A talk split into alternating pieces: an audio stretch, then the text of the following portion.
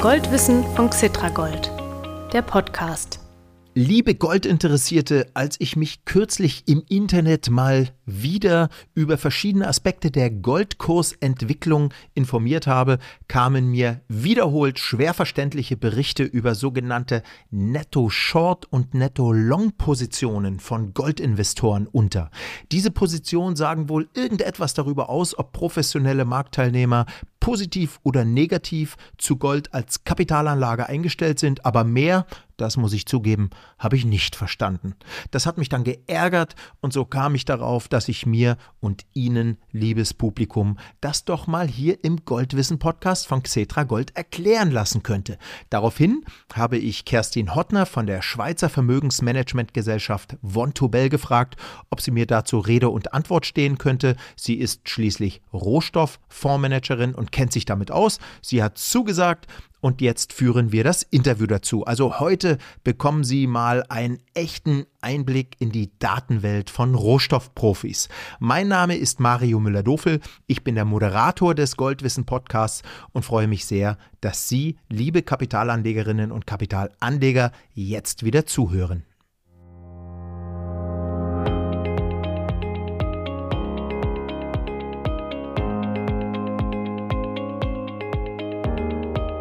Liebe Kerstin Hottner, vielen Dank, dass Sie sich wieder aus Zürich zugeschaltet haben. Ich sitze in Frankfurt.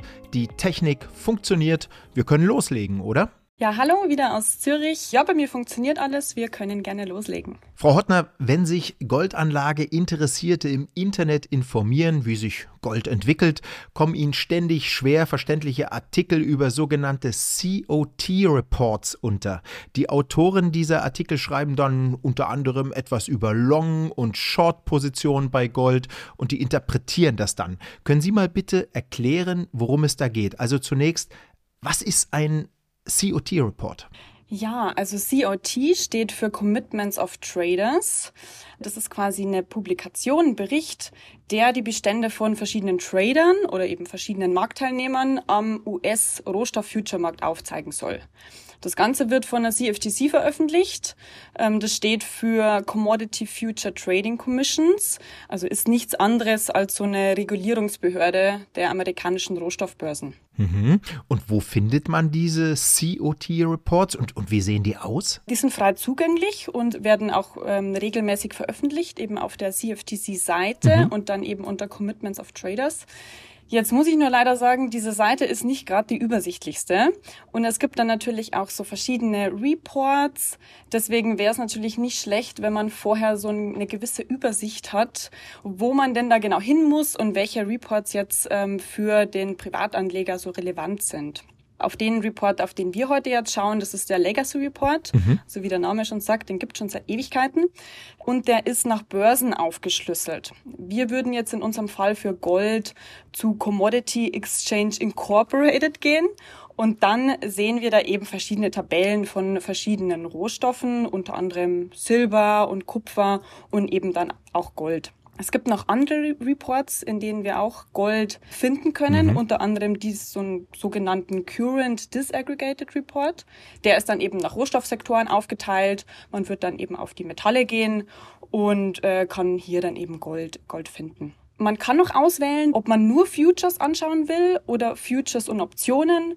Im Endeffekt bildet beides so den gleichen Trend ab. Wir jetzt in unserem Beruf, wir schauen meistens äh, beides gemeinsam an, also eben Futures zusammen mit den Optionen. Übrigens gibt es diesen COT-Report schon Ewigkeiten, also fast schon seit 100 Jahren. Mhm, mhm, den ersten hat damals die Agrar-Futures-Behörde rausgegeben, 1924.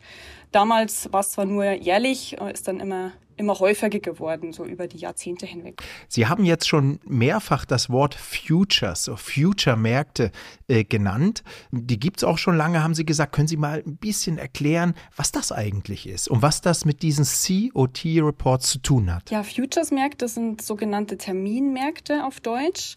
Und viele Privatanleger haben so ein bisschen Angst vor so Instrumenten wie äh, Futures, weil sie denken, das ist so was ganz Kompliziertes und ganz Verrücktes. Ja.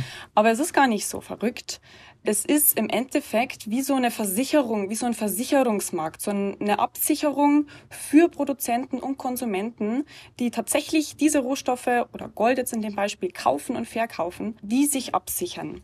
Wenn wir uns jetzt zum Beispiel so eine Goldmine vorstellen, mhm. die ihre Mine ausweiten will und vergrößern will und dafür aber eben investieren will und investieren muss und viel Geld in die Hand nehmen muss, die wissen ja nicht, wie schaut denn der Goldpreis in zwei Jahren überhaupt aus, ja, wenn sie mit dieser Mine fertig sind. Mhm. Und die können sich jetzt an diesem Markt gegen sinkende Goldpreise absichern. Dann gibt es natürlich einen Counterpart, also einen Gegenpart, der eben diese Absicherung gibt. Und das sind Parteien wie wir, Asset Manager, Investmentbanken, Hedgefonds, die äh, auf der anderen Seite stehen und gegen eine Prämie eben dann diese Versicherung geben. Mhm, mhm. Also das heißt, es ist tatsächlich wie eine Versicherung. Einer sagt, ich will mich versichern und der andere sagt, ich mache das und gebe dir Geld dafür. Da können wir, können wir da noch vielleicht das noch ein bisschen, noch ein bisschen einfacher erklären. Genau, es ist im Endeffekt wie so ein, wie so ein Versicherungsmarkt. Das Ganze passiert natürlich jetzt nicht wirklich physisch. Also nach den zwei Jahren liefert die Goldmine nicht wirklich Gold an den Investor. Es passiert alles eben nur auf dem Papier. Mhm. Aber es ist ganz ist ein sehr, sehr wichtiger Markt und deswegen gibt es den auch schon seit Hunderten von Jahren, weil er essentiell ist für Produzenten und für Konsumenten auf dem Rohstoffmarkt, sich abzusichern. Ja, und äh, wer sind diese Marktteilnehmer, äh, deren Informationen über ihre Goldpositionierungen jetzt in diesen COT-Reports gemeldet werden? Genau, in diesen COT-Reports sind dann eben diese Futures-Positionen äh, sowohl von den Produzenten, von den Konsumenten oder eben auch von den Spekulanten, also von, von unserer Seite eben aufgelistet, um so eine gewisse Transparenz zu gewährleisten, mhm. ja, damit das keine Blackbox ist, dieser Futures-Markt. Diese Marktteilnehmer, wenn sie groß genug sind, müssen diese Futures-Positionen melden. Jetzt müssen aber nicht Leute wie Sie und ich, wenn wir uns dann vielleicht mal irgendwann einen Future-Kontrakt leisten könnten, ja. ähm, diese Positionen äh, reporten, sondern das sind schon wirklich sehr, sehr, sehr große Marktteilnehmer. Also für jeden Rohstoff ist es festgelegt, ab wann man reporten muss, ab wann man berichten muss. Mhm. Bei Gold wären das über 200 Future-Kontrakte. Und ein Gold-Future-Kontrakt ist momentan so ein bisschen mehr als 190.000 US-Dollar wert. Oh, okay. Das mhm. heißt, wenn wir das mal 200 nehmen, sind wir so bei knapp 40 Millionen. Ähm, da sind wir raus. Sie auch, ja? Also ich dachte nur ich, aber Sie auch. ich auch. Gut. Also als ich darüber gelesen habe, da habe ich auch so Unterschiede bei den Trader- bzw. Händlergruppen äh, gelesen. Also da sind wohl erstens, ich zitiere mal, die sogenannten Non-Commercials, die da melden. Dann gibt es die Commercials und dann liest man auch ab und zu über Non-Reportable. Äh, Frau Hottner, was sind das denn wieder für Begriffe? Das sind Begriffe, die sich auch wieder komplizierter anhören, als sie eigentlich sind. Weil im Endeffekt habe ich es gerade schon kurz mhm. erwähnt, mhm. als ich den Futures-Markt erklärt habe. Das sind eben die verschiedenen Parteien am Futures-Markt, die hier berichten müssen. Und unter den Commercials sind im Endeffekt wieder die wirklichen Produzenten, also die wirklichen Rohstoffproduzenten gemeint oder eben die Konsumenten, so Firmen wie weiterverarbeitende Unternehmen wie Automobilhersteller, die Metalle einkaufen Aha. oder die mhm. Schmuckindustrie, die Gold einkauft. Mhm.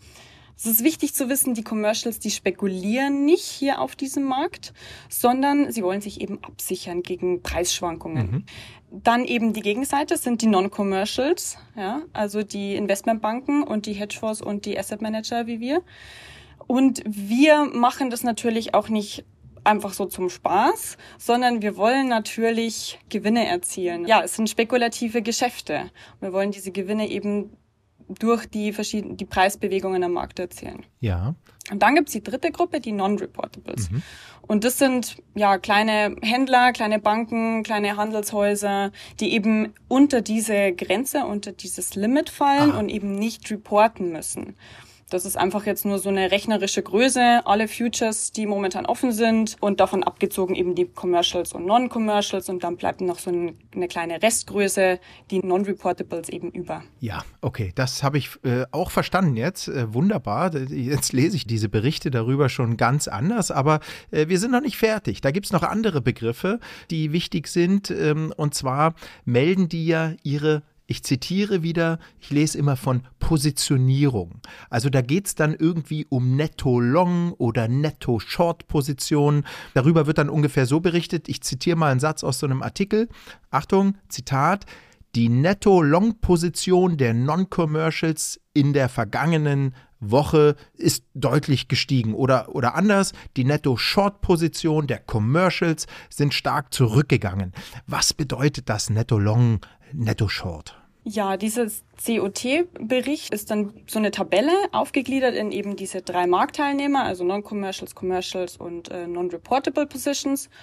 Und hier wird jetzt abgebildet, wie viele Long- und wie viele Short-Positionen jeder von denen hat. Long heißt einfach nur, dass man auf steigende Preise setzt mhm. oder dass mhm. man sich gegen steigende Preise absichern will. Und Short heißt, dass man auf sinkende Preise setzt oder wenn die Preise sinken, eben Gewinne erzielen würde.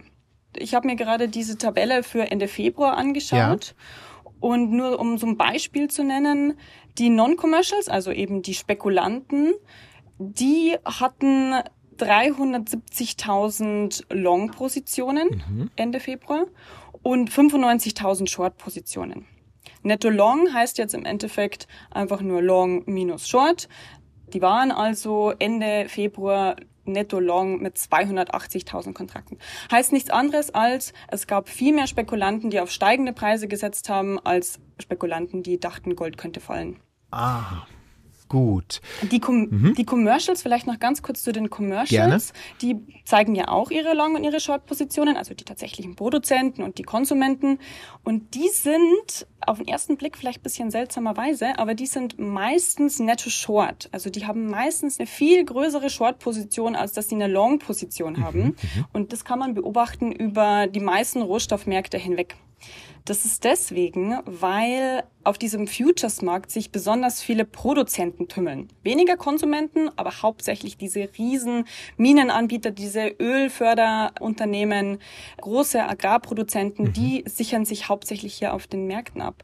Und die haben eben Angst, weil sie ja die Rohstoffe produzieren, dass die Preise fallen könnten und sie letztendlich für ihren Verkauf nicht mehr so viel Geld bekommen.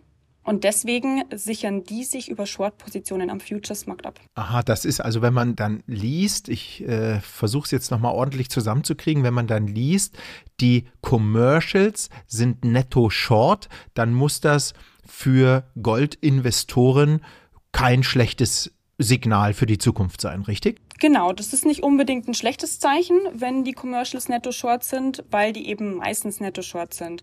Wichtiger ist eher, was machen die Non-Commercials, also was machen die Spekulanten, mhm. die, die sich täglich mit nichts anderem beschäftigen, als wo geht der Goldpreis hin, wo gehen die Rohstoffpreise hin. Und für einen Privatinvestor ist es sicherlich interessant zu sehen, wie sind die aufgestellt.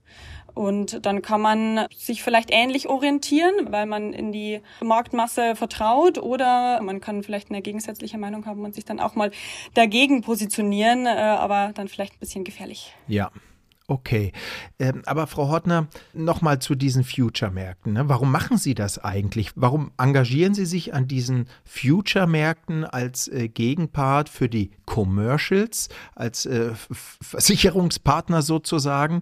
Warum kaufen Sie nicht einfach Gold physisch für Ihren Fonds zum Beispiel oder ein ETC wie, wie Xetra Gold? Warum müssen es Futures äh, sein? Also das ist eine sehr, sehr gute Frage und ich kann auch bestätigen, dass viele Asset Manager und viele Fonds, viele Investmentbanken auch tatsächlich Gold physisch kaufen mhm. und sicherlich auch in Xetra Gold investiert sind. Allerdings kann man mit so einem physischen Investment nur long positioniert sein. Also man kann nur auf steigende Goldpreise setzen. Wenn man jetzt in die andere Richtung gehen will, also sich short positionieren will und auf sinkende Kurse vielleicht mal setzen will, dann geht es eben mit so einem physischen Investment nicht. Ah. Dann braucht man die Futures-Märkte. Ah, ich verstehe. Mhm. Aber das machen Sie dann nicht mit so riesigen Summen, schätze ich mal, ne? sondern äh, mal hier, mal da und, und oder, oder wie geht das bei Ihnen? Genau, also die Futures sind unterschiedlich groß. Der Gold Future ist tatsächlich einer der größten mit fast 200.000, mhm. die ein Future kostet. Andere, äh, zum Beispiel so ein Öl Future ist so bei, bei 50.000. Je nach Fondssumme und je nach Fondsvolumen kauft man hier natürlich schon auch mal eine ordentliche Größe. Ja.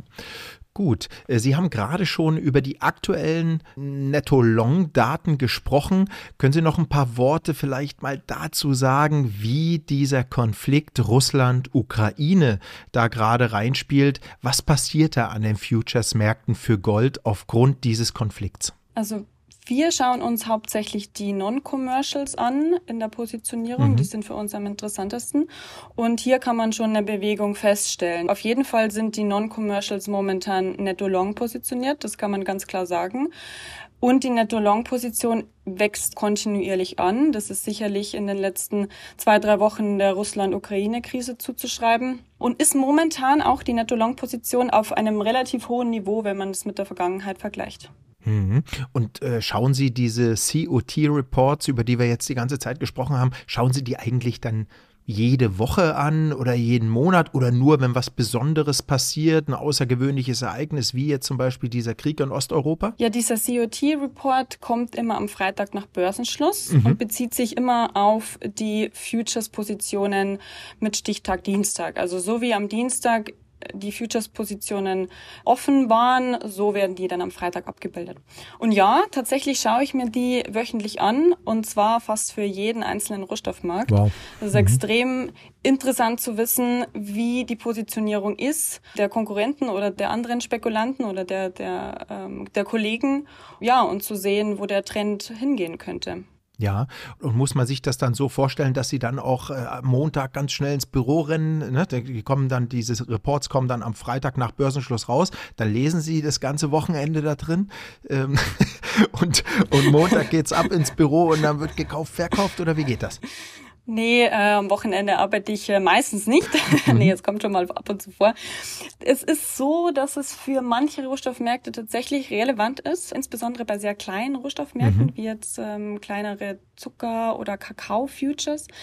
Und hier kann es wirklich sein, wenn eine massive Short-Position aufgebaut wurde, wenn sich dann die Nachfrage oder die Angebotsdaten nur ganz klein, ganz minimal ändern, dass es dann hierzu, und jetzt benutze ich einen, auch wieder einen fürchterlichen englischen Begriff, zu so einem genannten Short Squeeze kommt. Mhm. Das bedeutet, dass plötzlich alle ihre Short-Positionen schließen müssen, äh, weil sie sonst massiv verlieren würden. Und dann kann es auch mal sein, dass so ein Kontrakt äh, enorme Preissprünge deswegen erfährt. Also ja, diese COT-Reports sind wirklich wichtig für uns. Ja, und das, äh, was Sie jetzt zuletzt erzählt haben, das äh, hört sich dann schon vielleicht ein bisschen hektisch an. Äh, kriegen Sie dann auch mal irgendwie eine schlaflose Nacht oder, oder wie, wie ist das? Nee, ich bleibe natürlich wie immer ruhig.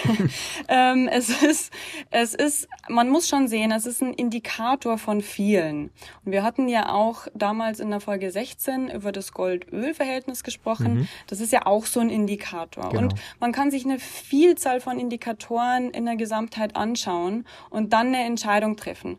Aber so ein Indikator alleine, der hat natürlich schon auch so, ja, so seine Grenzen und sollte wirklich nie allein, alleinstehend betrachtet werden. Ich weiß, es machen auch viele, ich, äh, im Internet sieht man dann viele Händler oder möchte gern Händler, die dann auf die Commercial schauen, äh, was die für Futures-Positionen eingehen und sich daran dann orientieren.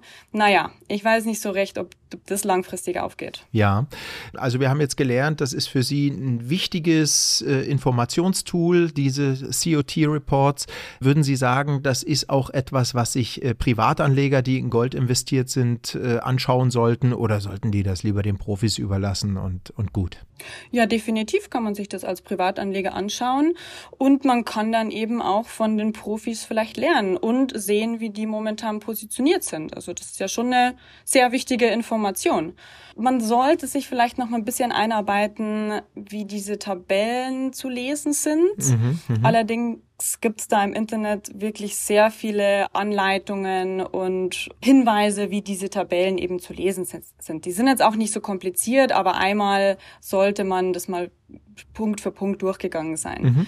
Äh, das Gute ist, diese Daten sind historisch verfügbar. Also die kann man sich auch für vor zehn Jahren äh, downloaden und auch in verschiedenen Formaten sind die verfügbar. Also das ist eigentlich relativ praktisch.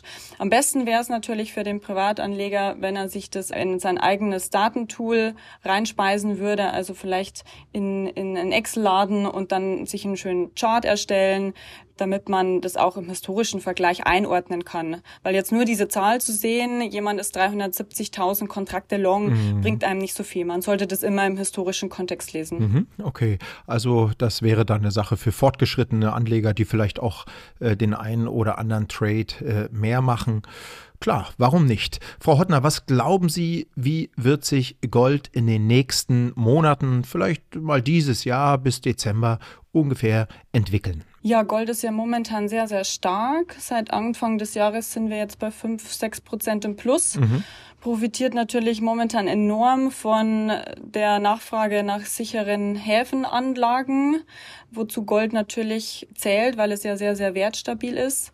Das Traurige ist natürlich, dass äh, die, die Russland-Ukraine-Krise dazu führt, ja. dass man eben eine stärkere Nachfrage nach sicheren Häfen hat. Mhm. Ähm, auch die Tatsache, dass die Notenbanken dadurch jetzt weniger ihre geldpolitischen Zügel straffen werden, wahrscheinlich in diesem Jahr, könnte auch dazu führen, dass Gold weiter steigt. Was man vielleicht jetzt innerhalb dieses Russland-Ukraine-Krise nochmal ähm, bedenken sollte, ist, dass die Gefahr besteht, dass Russland Gold verkaufen muss in den nächsten Wochen, falls der Krieg noch länger dauert, weil ja jetzt diese Sanktionen, die der Westen gegen Russland aufgelegt hat, schon sehr, sehr hart sind und Russland an seine ausländischen Reserven nicht mehr drankommt. Das heißt, das Einzige, was ihnen vielleicht überbleiben könnte, um den Rubel zu stärken, ist Gold zu verkaufen. Mhm, mh. Das sollte man sicherlich im Blick behalten in den nächsten Wochen. Gut.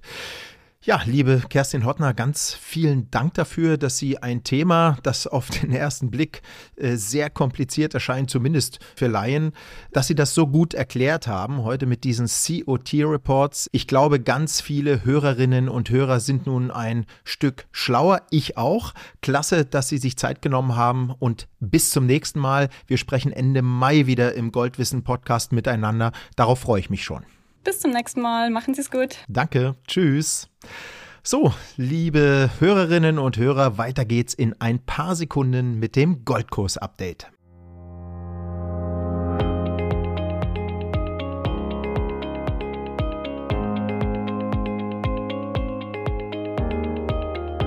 Tja, die Unsicherheit der Börsianer in Folge des Krieges, vor allem in Folge des Krieges in der Ukraine, ist zurzeit natürlich extrem hoch. Das lässt sich auch deutlich an der Goldpreisentwicklung ablesen.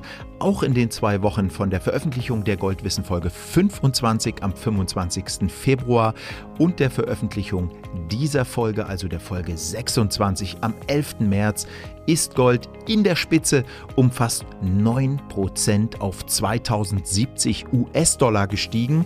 Das war am 8. März ein neuer Höchstwert. Wer hätte das vor wenigen Wochen noch gedacht? Wechselkursbedingt hatte der Goldpreis in Euro schon vor dem 8. März einen neuen Rekord erreicht. Am 8. März auch wieder an diesem Tag war der Kurs für eine Feinunze Gold auf 1902 Euro gestiegen. Das war im Vergleich zum 25. Februar ein Plus, sogar von 12 Prozent, also nicht in Anführungszeichen nur um 9 Prozent in Dollar. In den zwei, drei Tagen nach dem 8. März, also bis zum 11. März, ging es wieder deutlich bergab auf etwas unter 2000 Dollar, sodass Gold eine Zwei-Wochen-Performance in Dollar von rund 5% plus hinlegte und in Euro von rund 7%. Sie wissen ja, dass auch die Inflation und die Inflationerwartungen der Börsianer den Goldpreis stark beeinflussen, dass in den USA die Geldentwertung im Februar, also im vergangenen Monat, im Vergleich zum Februar 2021 auf 7,9% gestiegen ist, treibt sicherlich auch viele Anlegerinnen und Anleger in Gold. Das war übrigens die höchste Inflationsrate in den USA seit 1982, also seit 40 Jahren. Etliche Volkswirte rechnen jetzt schon mit 10% Inflation in den USA. Auch diese Entwicklung könnte die Goldnachfrage weiter erhöhen.